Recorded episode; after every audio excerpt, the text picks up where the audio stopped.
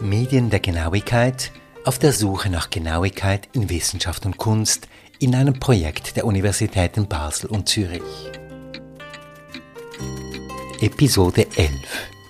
Hier wird nach der Bedeutung von Schuhen in den Werken von Vincent van Gogh gefragt und warum eine Passform für künstlerisches Arbeiten insgesamt von Bedeutung ist und es geht um Kleider, die eine präzise Deutung der dargestellten Figur ermöglichen.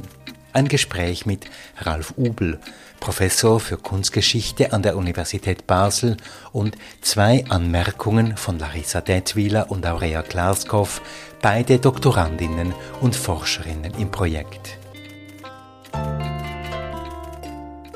Kommen wir zu dieser Geschichte, bei der der Maler Apelles hinter seinem Bild der Diana steht und zuhört, wie die Besucher, die Betrachterinnen dieses Bildes das Bild kommentieren.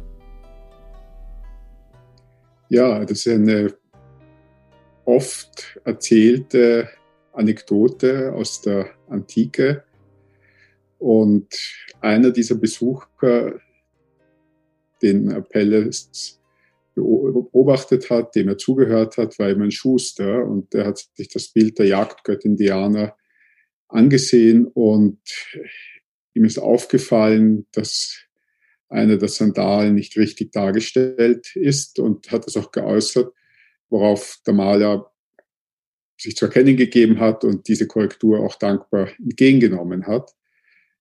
Als er dann am nächsten Tag nochmal gekommen ist, äh, der Schuster, und sich über die Schönheit des Fußes äußern wollte, hat ihm der Maler mit einem heute geflügelten Wort geantwortet, bleib bei deinem Leisten oder hat gesagt, geh nicht über das Sandale hinaus, bleib bei der Sandale, aber alles andere ist nicht deine Sache.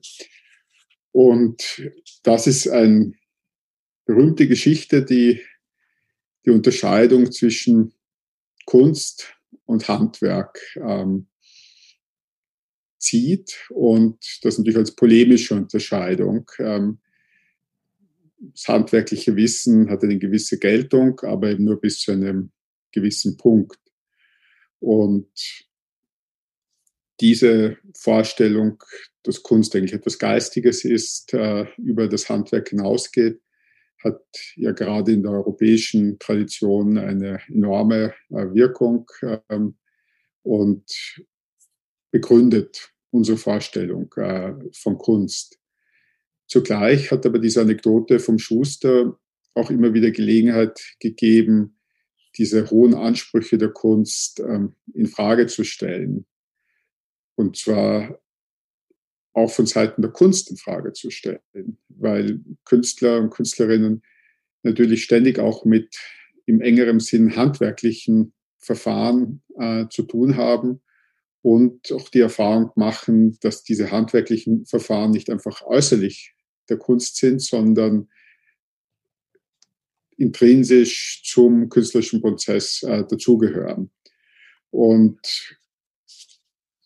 diese Zurückweisung des äh, Schusters, dass er sich nur darüber äußern darf, ob der Schuh passt oder nicht, aber nicht darüber, ob der Fuß auch wirklich schön ist. Äh, diese Zurückweisung äh, kann man kontrastieren mit dem Interesse an Künstlern und Künstlerinnen am Passenden, an Gegenstücken, die zueinander oder ineinander passen. Und ich möchte die Zuhörer ins Kunstmuseum Basel mitnehmen. Und das ist ein dreiteiliges Gemälde des amerikanischen Künstlers Jasper Johns aus 1962. Und dieses Gemälde heißt Voice 2. Stimme 2 und es ist doch ein Bild, in dem es viel um Verdoppelung geht. Aber zunächst mal möchte ich auf ein Detail hinweisen. Es sind drei verschiedene Leinwände und man stellt sich die Frage, wie hängen diese drei Leinwände zusammen? Und wenn man das dann mit einem Blick für Details betrachtet, mit einer gewissen Pedanterie, wird dann auffallen, dass an den vertikalen Außenkanten von jeder Leinwand genau in der Mitte ein kleiner farbiger Halbkreis vorzufinden ist. Und diese kleinen, diese kleinen farbigen Halbkreise sind äh, orange, grün und lila. Und wenn man ein wenig drüber nachdenkt, wird man sehen, dass diese Halbkreise eben farblich und der Form nach zusammenpassen und dass man diese drei Gemälde so zusammenpassen soll, dass die Außenkanten der äußersten linken Leinwand und der äußersten rechten Leinwand zusammengehören, so dass sich die drei Gemälde schließen wie ein Zylinder und wir stehen dann in der Mitte dieses Zylinders. Da hat sich also der Maler eines kleinen Kunstgriffs bedient, eben dieser Halbkreise, um uns anzuleiten, diese drei Gemälde nicht als drei an der Wand hängende flache Artefakte uns vorzustellen, sondern als eine Art von Zylinder, der uns umfasst und in dessen Mitte wir stehen. Und der Witz ist nun, dass diese Art von Halbkreisen, die man ergänzen muss zu ganzen Kreisen, das ist eigentlich nichts anderes als eine, eine Art von Markierung, die von Druckverfahren herkommt. Nämlich das sind sogenannte Passer. Wenn man zum Beispiel im Vierfarbdruck äh, verschiedene Druckplatten übereinander setzt, müssen natürlich genau zusammenpassen, damit nicht ein unscharfes, farblich inkongruentes Bild entsteht. Und um diese Passgenauigkeit zu sichern, verwenden Drucker bestimmte Markierungen, diese Passer, um die verschiedenen Platten oder überall, genau übereinander ähm, zu fügen. Und ähnliche Hilfszeichen, Hilfsmarkierungen gibt es in den unterschiedlichsten Druckverfahren. Und Jasper Jones ähm, ermuntert uns eben einen solchen genauen, pedantischen Blick auf seine Gemälde zu werfen und auch einen Blick, der informiert ist von Verfahren, die in der Druckgrafik verwendet werden, um Genauigkeit zu garantieren, um Abweichungen, Schlamperei auszuschließen. Und wenn man dieses Beispiel jetzt mal als Ausgangspunkt nimmt, stellt sich eben die Frage, was ist die Motivation, was ist die künstlerische Motivation, das ist das künstlerische Problem, dass dieses Interesse an passgenauen Gegenstücken ähm, begründet. Ich glaube, dass wir hier in eine wenig andere Richtung gehen als diejenige, die wir bei zum Beispiel Matisse kennengelernt haben. Bei Matisse haben wir gesehen, dass Genauigkeit sehr stark damit zusammenhängt, dass der Künstler ernst genommen werden möchte, dass es auch eine gewisse vielleicht Angst gibt, Befürchtung, dass Kunst nichts anderes ist, vielleicht auch als ein großer Betrug und dass der Künstler nicht nur fürs Publikum, sondern auch für sich selber sich vergewissern muss, dass seine Kunst aus einer wirklichen Arbeit hervorgeht. Eine Arbeit, die mit Fehlern, mit Korrekturen äh, verbunden ist. Hier haben wir es jetzt mit einem anderen äh, Interesse an Genauigkeit äh, zu tun, eher mit einem, dass die Höhe, hohen Ansprüche an die Kunst, die hohe Vorstellung, dass Kunst etwas Subjektives ist, eine Entäußerung dessen, was ich eigentlich bin, in Frage stellt. Kunst ist etwas, was aus dem Zusammenpassen, Ineinanderpassen, genau übereinander legen und aus den Abweichungen und Verschiebungen äh, resultiert. Und ein solches Interesse an der Kunst äh, kann man bei verschiedenen Künstlern und Künstlerinnen des 19. und 20. Jahrhunderts äh, finden und hat auch in der Kunsttheorie in den letzten Jahrzehnten einige interessante Kommentare äh, provoziert. Also noch einmal auf ein Wort gebracht, Passgenauigkeit als künstlerische Faszination. Und da spielst du und spielen ja auch andere mit diesem Gegensatz Pointure und äh, Peinture, die ja in einem Stück ähm, äh, schon fast deckungsgleich sind in der Aussage und Pointure verweist ja auch noch auf etwas Drittes, nämlich nicht nur auf die Punktierung, sondern eben auch auf die Schuhgröße. Und was hat es jetzt in deinem Projekt noch mit den Schuhgrößen zu tun? Ja, das ist wirklich äh, merkwürdig äh, und ähm, man könnte sich ja wirklich fragen, was soll dieser Kalauer und dieses Wortspiel, äh, Pointure, Pointure, Malerei, Schuhgröße. Wir verdanken es äh, dem Philosophen Jacques Derrida, ähm, wir verdanken ihm diese Einsicht, dass das Wortspiel nicht nur Spaß macht, sondern dass man auch daraus wirklich interessante Einsichten äh, ziehen kann. Sein Ansatzpunkt war, eine berühmte Kontroverse, die ich jetzt nicht im Detail darstellen werde, zwischen dem Philosophen Martin Heidegger und dem Kunsthistoriker Meyer Shapiro.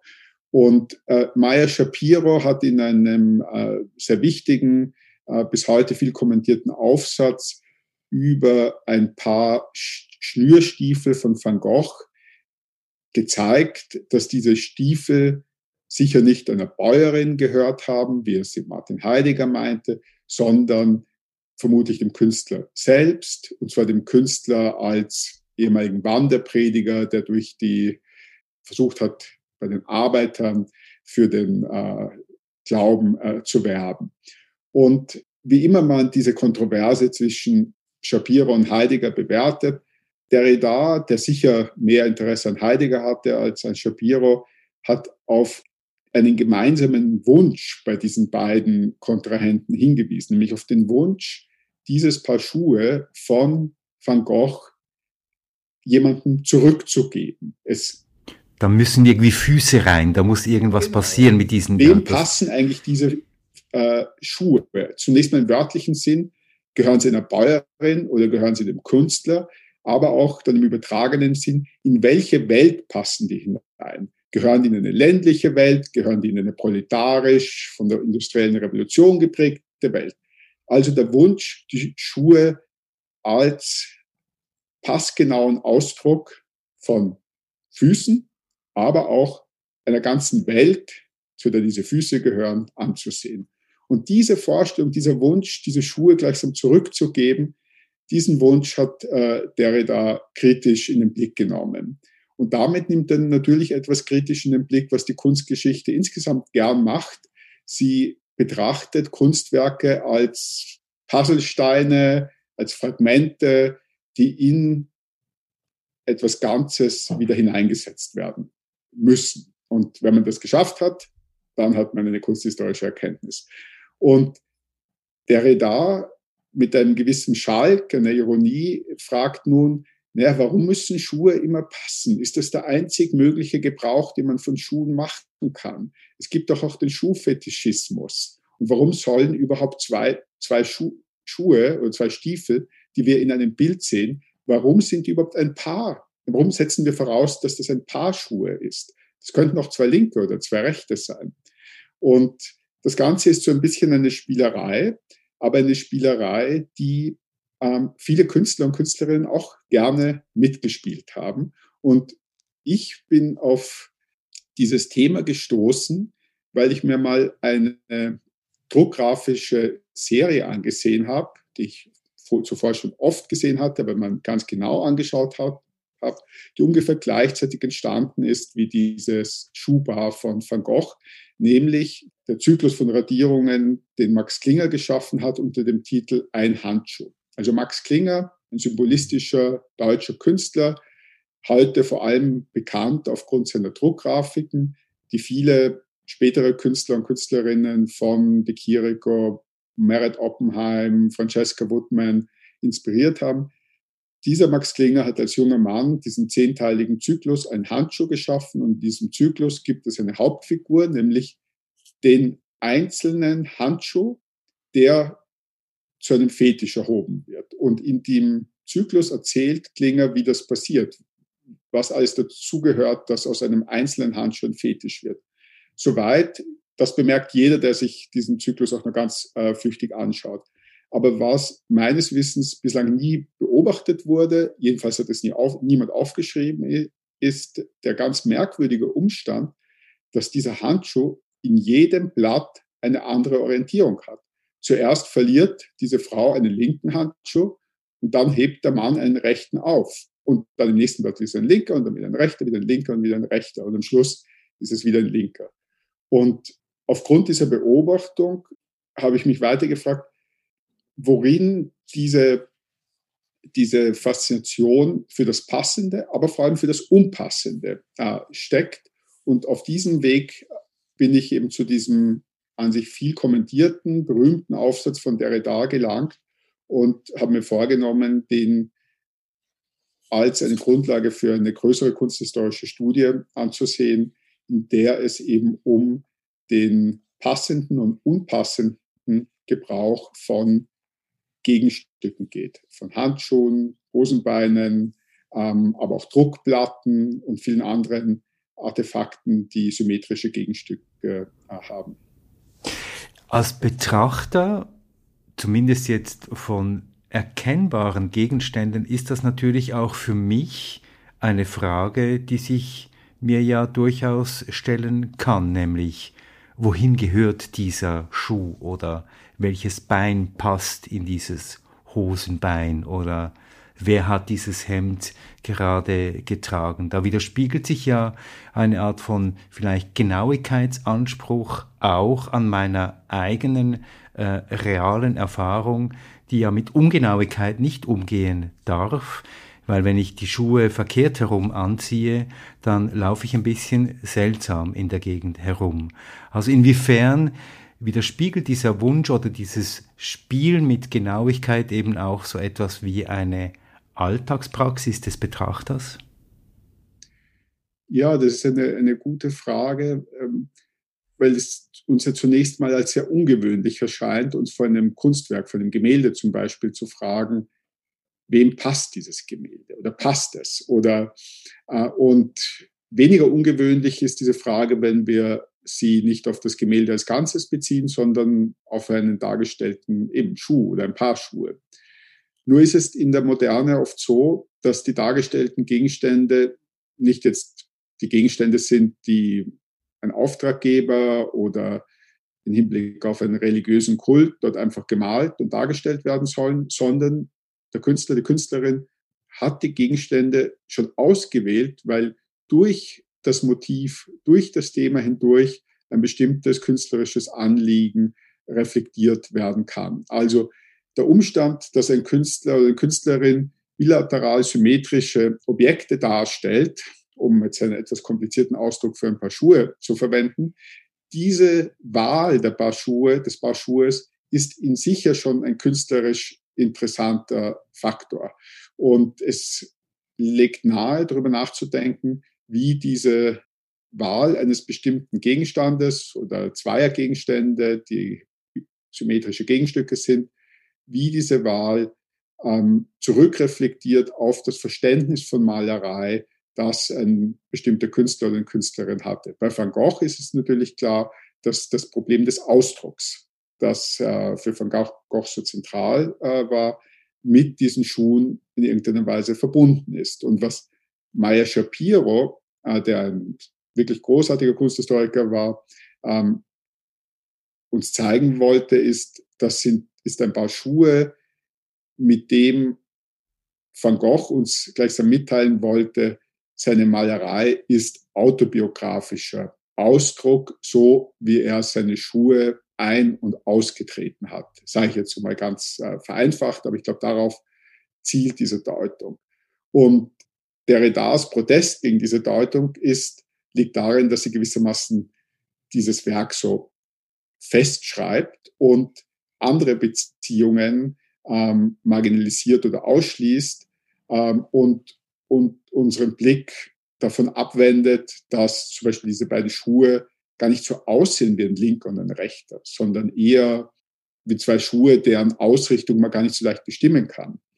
Und damit hat äh, Derrida tatsächlich auch auf einen interessanten Umstand hingewiesen, weil man annehmen muss, dass diese Schuhe, die Van Gogh äh, gemalt hat, gar keine Schuhe waren, die links und rechts ausgerichtet äh, waren, weil Schuhe wurden bis ins späte 19. Jahrhundert, vor allem solche Schuhe für ähm, Arbeiter, aber auch für Militärs, wurden jeweils mit nur einem Leisten hergestellt, also mit einem Leisten sowohl für den linken wie auch für den rechten äh, Stiefel und mussten erst eingetreten werden. Und es war eine längere Geschichte der Orthopädie und vor allem auch äh, des Militärs, äh, in dem man natürlich ein großes Interesse daran hatte, äh, gut marschierende Soldaten zu haben. In dieser längeren, längeren Geschichte hat man erst orthopädisch äh, sinnvolles Schuhwerk äh, geschaffen. Und so gesehen ist diese Beobachtung von Derrida, dass das vielleicht gar nicht ein linker und ein rechter Schuh sind, sondern zwei Schuhe, die man nicht so leicht zuordnen kann, gar nicht nur eine Art von ästhetischer Spielerei, wie man zunächst meinen mag, sondern auch historisch äh, richtig, nämlich sind Schuhe, die ähm, erst eingetreten äh, werden mussten.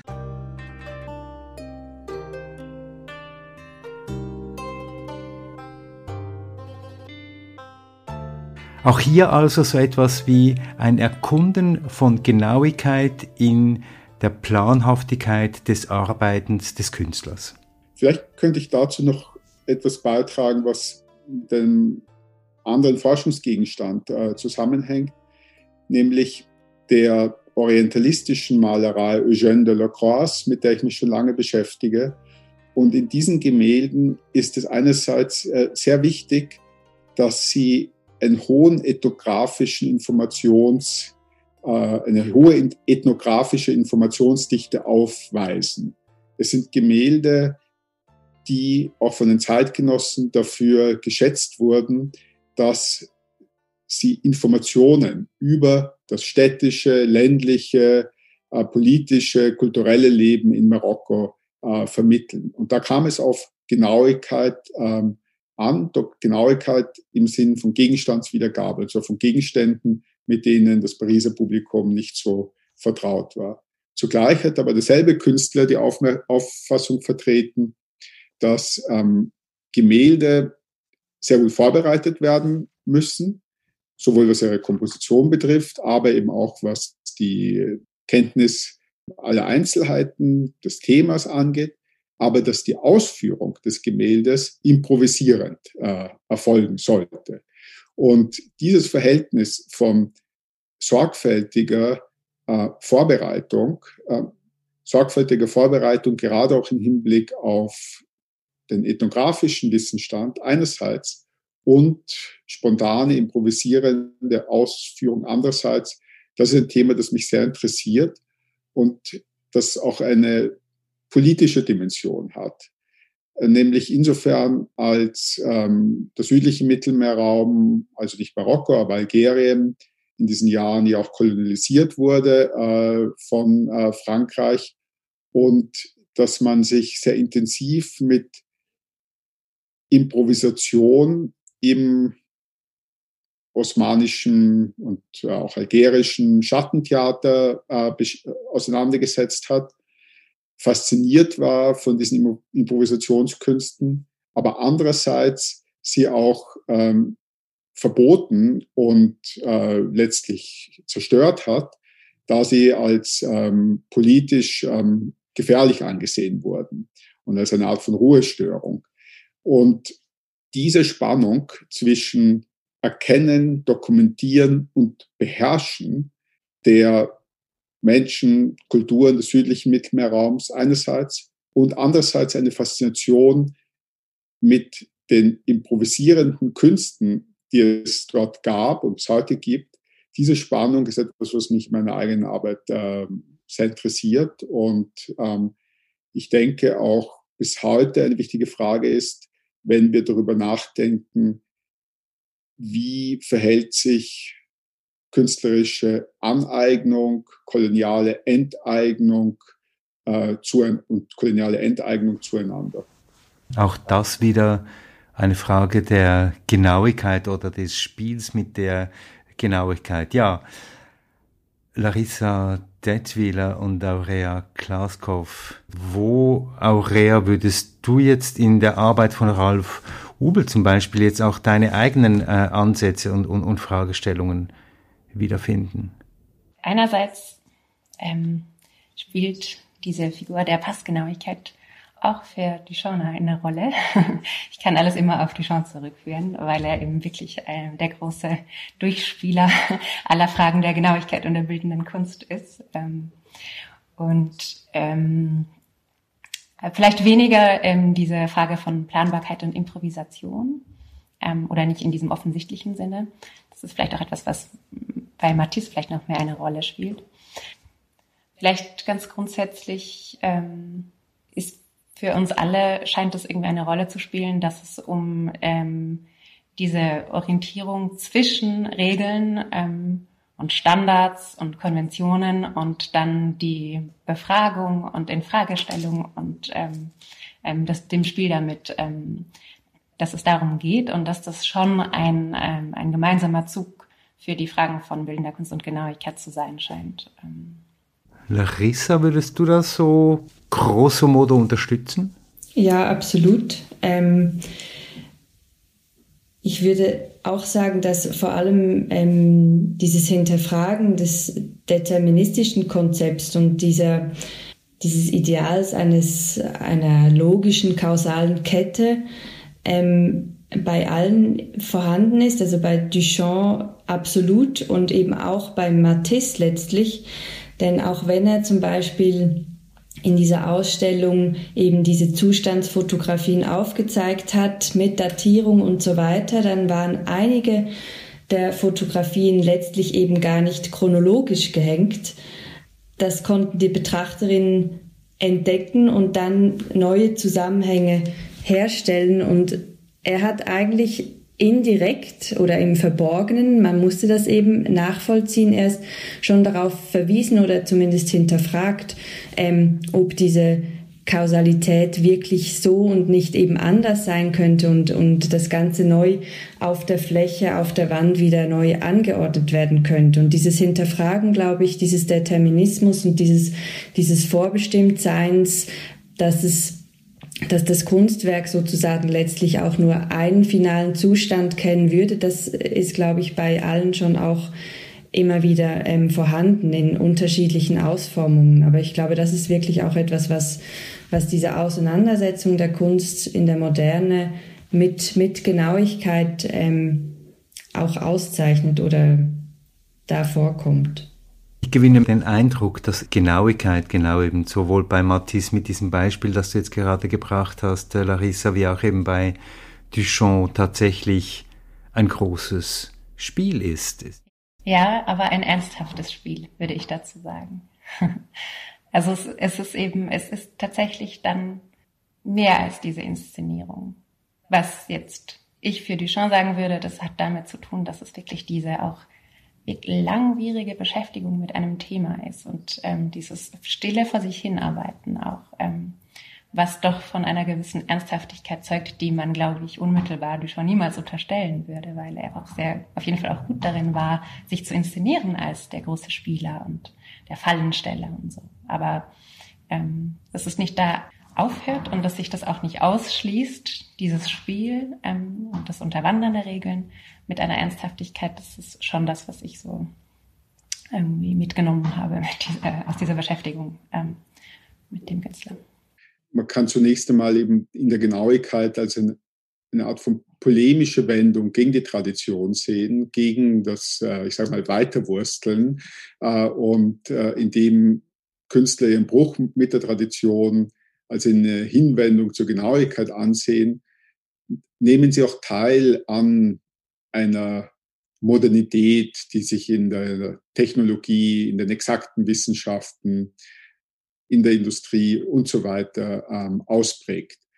Aber das ist wirklich nur ein und wahrscheinlich nur der polemische äh, Part, den die Genauigkeit äh, in der modernen Kunst spielt. Wichtiger scheint mir, dass Kunstwerke eigene Bedingungen schaffen, unter denen dann eine bestimmte Entscheidung, ein bestimmtes Verfahren, eine bestimmte Setzung als die genau richtige erscheint. Und ich betone hier erscheint. All das spricht sich im Modus des Scheins aus. Und darauf äh, verweist ja auch äh, Aurea, wenn sie sagt, es war ein Spiel, aber ein ernstes Spiel. Sofern es um Genauigkeit geht, zeigt sich diese Genauigkeit in mancher Hinsicht als eine scheinhafte, äh, weil man von außen vielleicht zunächst mal gar nicht weiß, unter welchen Standards, unter welchen Erfordernissen, unter welchem Zwang wird diese Genauigkeit hier überhaupt eingehalten. Es erweist sich dann bei näherer Betrachtung, sind das meistens dann eben Vorbedingungen, die das Kunstwerk und der Künstler äh, selbst geschaffen hat. Und das kann man als Inszenierung, als Spiel oder scheinhaft äh, ansehen. Aber das heißt nicht, dass es nicht mit großem Nachdruck und Konsequenz auch getan werden muss. Und das scheint mir eine natürlich Grundbedingung von, von Kunst zu sein, dass sich, äh, sie sich eben als Schein uns zeigt, aber dieser Schein natürlich in keinem kein Widerspruch steht äh, dazu, dass es äh, mit äh, größter Ernsthaftigkeit und äh, ähm, Sinn für ähm, Abweichungen und Genauigkeit gemacht äh, wurde.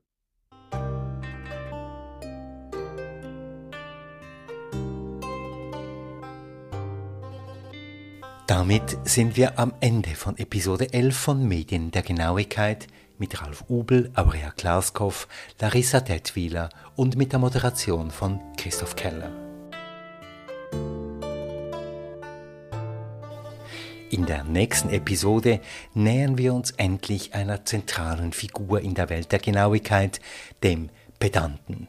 Wir erklären, warum der Pedant nervt und warum er eben dennoch wichtig ist, gerade auch in den Wissenschaften.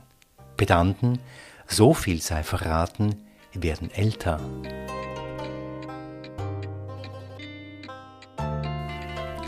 Medien der Genauigkeit in einem Synergia-Projekt, finanziert vom Schweizerischen Nationalfonds, an dem beteiligt sind die Professuren für neuere Kunstgeschichte, für neuere deutsche Literatur, für Geschichte und Theorie der Medien, alle drei an der Universität Basel, sowie die Professur für Geschichte der Neuzeit an der Universität Zürich.